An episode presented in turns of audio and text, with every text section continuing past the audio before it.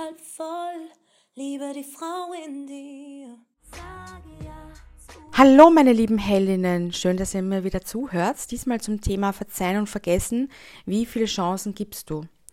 Ich kann mich erinnern, das war dieses Jahr, irgendwann äh, Mitte 2019, ich müsste äh, nachschauen, wann es genau war, habe ich auf Instagram eine Umfrage gemacht, ob meine Follower eben leicht oder nicht leicht verzeihen. Da waren sehr, sehr, sehr viele dabei, die nicht leicht verzeihen. Wie ist das bei dir? Verzeihst du schnell? Vergibst du? Wie viele Chancen gibst du anderen? Oder hast du selbst mal ähm, irgendetwas Verletzendes anderen angetan, dass du um eine zweite, dritte oder vierte Chance gebettelt hast? Ich möchte euch mal sagen, wie es bei mir war oder früher war.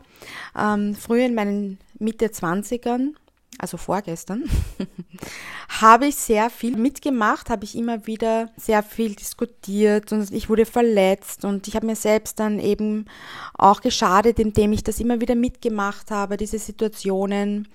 Und ähm, auch wenn auf mich getreten wurde, habe ich das eben irgendwie immer zugelassen und habe äh, das Gefühl gehabt, ich verzeihe den anderen total oft aber in Wahrheit habe ich es ja mitgemacht. Also ich habe ja auch einen Teil dazu beigetragen. Aber das hat sehr lange gebraucht, bis ich das irgendwie gecheckt habe. Und wahrscheinlich kennst deine oder andere natürlich auch äh, von euch. Wenn nicht, dann gratuliere. Du bist auf der Sonnenseite des Lebens. Genieße es. Schicke eine Postkarte. Vergessen ist einfacher als verzeihen. Und verzeihen bedeutet für mich jetzt nicht, dass man irgendwas Falsches, Schlechtes oder Negatives vergisst, aber es bedeutet, dass man damit zu leben lernt und auch versucht, sich in andere reinzuversetzen. Verzeihen ist eine sehr, sehr, sehr starke Eigenschaft. Wenn jemand verzeiht, dann wird er nicht verbittert. Kennst du die Menschen, die dann irgendwann mit den Mundwinkeln nach unten herumgehen und irgendwie so einen sehr ernsten ähm, Grundblick haben?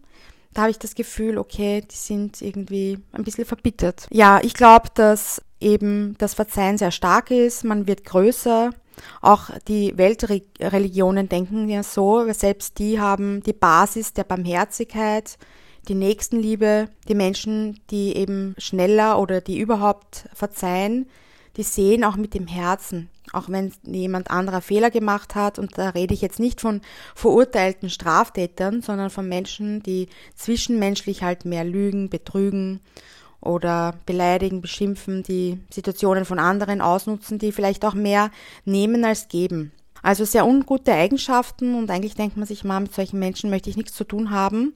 Muss man auch nicht. Aber man kann verzeihen.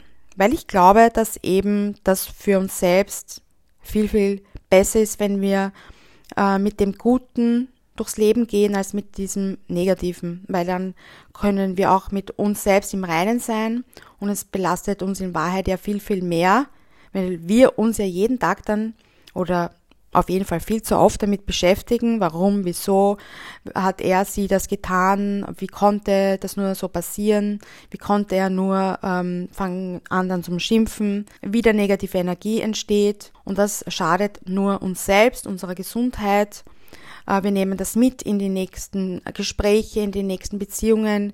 Wir vertrauen weniger. Wenn ich mir denke, dass der eine äh, gelogen und betrogen hat und das dann immer wieder mit mir mitschleppe, wie kann ich dann auf andere wieder positiv mit Vertrauen zugehen? Sehr, sehr schwer, oder?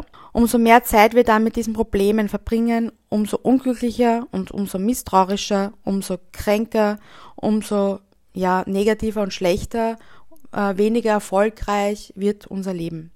Und auch für den, der uns verletzt hat, der das Ungute getan hat, ist er eigentlich sehr, sehr arm. Er oder sie wird selbst sehr leiden. Ganz sicher sogar. Kann ich jetzt auch ohne lang zu überlegen einige schnell aufzählen. Wenn wir nicht verzeihen, werden wir also nachträglich sein, schmieden vielleicht sogar Rachepläne, werden immer wieder enttäuscht, fangen an wütend zu sein und so weiter. Also sehr negativ, wie gesagt, das geht dann wieder auf unserem Körper. Wir sind angespannter, kriegen Kopfschmerzen, Magenschmerzen, Schlafstörungen, Bluthochdruck. Vielleicht nicht gleich, aber irgendwann äh, im Alter. Diabetes, weil uns die Süße des Lebens fehlt, sagt man ja bei Diabetes. All das kommt und verschlimmert oder verkürzt im schlimmsten Falle sogar unser Leben, welches wir nur einmal haben, welches wir nur einmal leben. Und das will so sicher keiner von uns, oder? Und der häufigste Grund, habe ich gelesen, warum wir nicht verzeihen, ist unser Stolz. Hättest du das gedacht, dass das unser Stolz ist? Wir fühlen uns so verletzt, dass wir uns es selbst nicht verzeihen würden, wenn wir darüber hinwegsehen würden.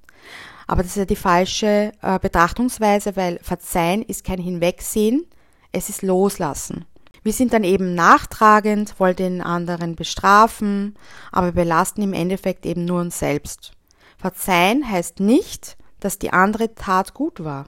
Du kannst sagen, okay, geh du deinen Weg, ich gehe meinen Weg und dem anderen auch wirklich alles Gute wünschen, nichts Böses wünschen, ist auch ganz, ganz wichtig, dass der Weg, den er dann ohne dich geht, hoffentlich ihm Besseres lehrt, Besseres als Lügen und Betrügen und Ausnützen, sondern dass er irgendwie dort mehr Licht im Dunkeln hat. Ja?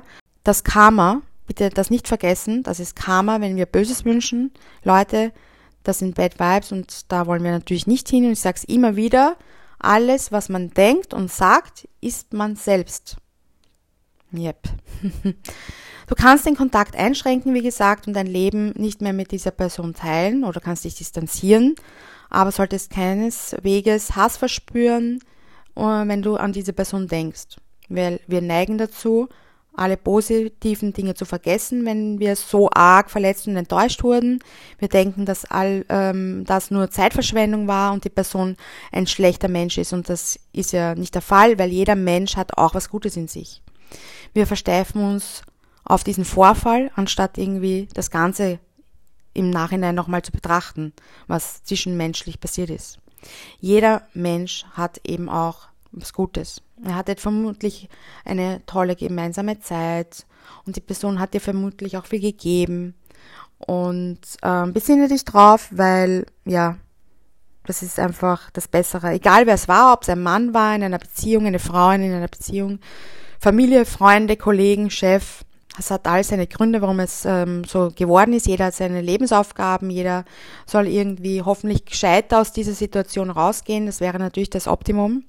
Jetzt kommen wir zu meinen Tipps fürs Verzeihen, fürs leichtere Verzeihen ähm, in drei Steps, ja, drei Schritte. Und der Schritt eins: versetze dich in die Person hinein, die dich verletzt hat. Ein sehr, sehr, sehr wichtiger Schritt in Richtung Vergebung ist Empathie. Das wird auch immer, immer wichtiger. Ich glaube, es war auch schon immer wichtig, aber mir wird es halt immer mehr und mehr bewusst. Versuche dir das Verhalten der Person, die dich verletzt hat, irgendwie einmal zu erklären. Du musst kein hundertprozentiges volles Verständnis aufbringen oder so oder das Verhalten gutheißen, das heißt das nicht, aber es hilft nachzuvollziehen, wie derjenige gehandelt hat, zu verstehen, warum der andere sich so verhalten hat. Das ist nämlich echt der erste Schritt in Richtung Verzeihen. Mach dir mal bewusst, dass auch du mit Sicherheit schon Fehler gemacht hast und ähm, dir auch verziehen wurde. Oder du hättest es dir zumindest gewünscht.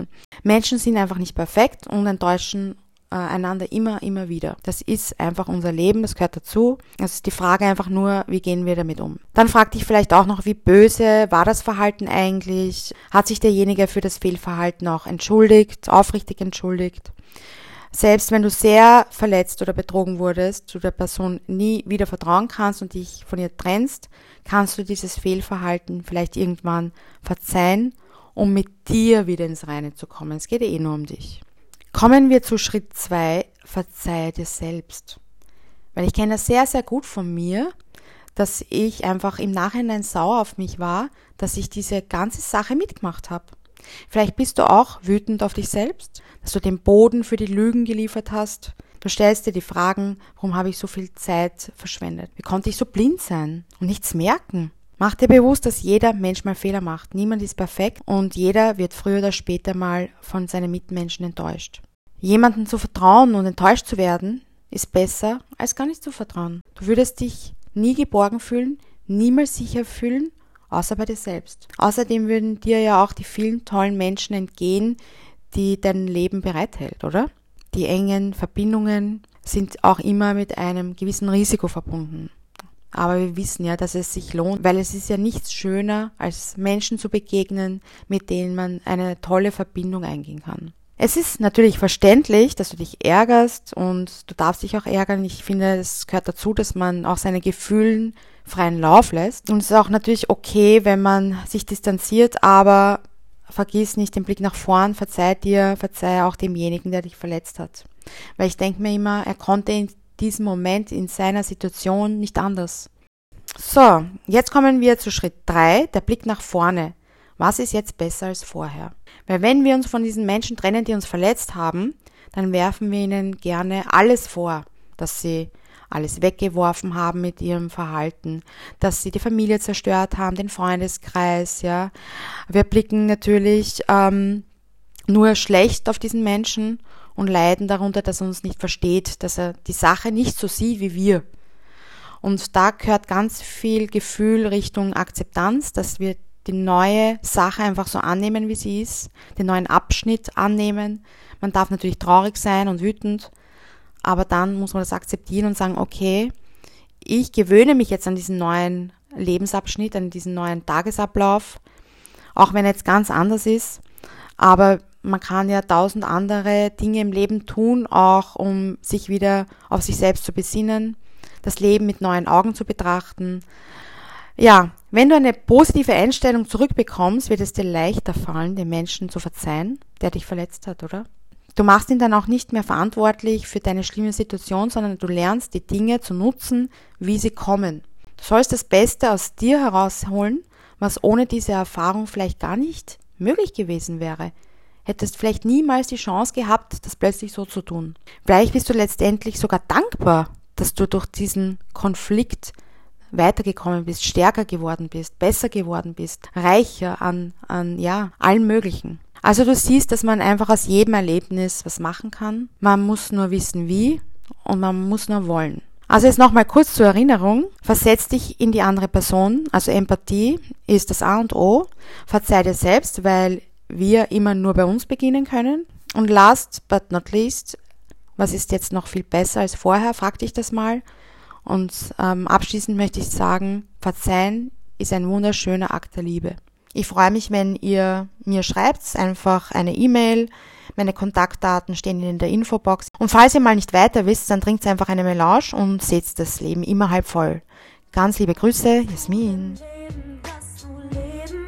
Melange halb voll, liebe die Frau in dir. Sag ja.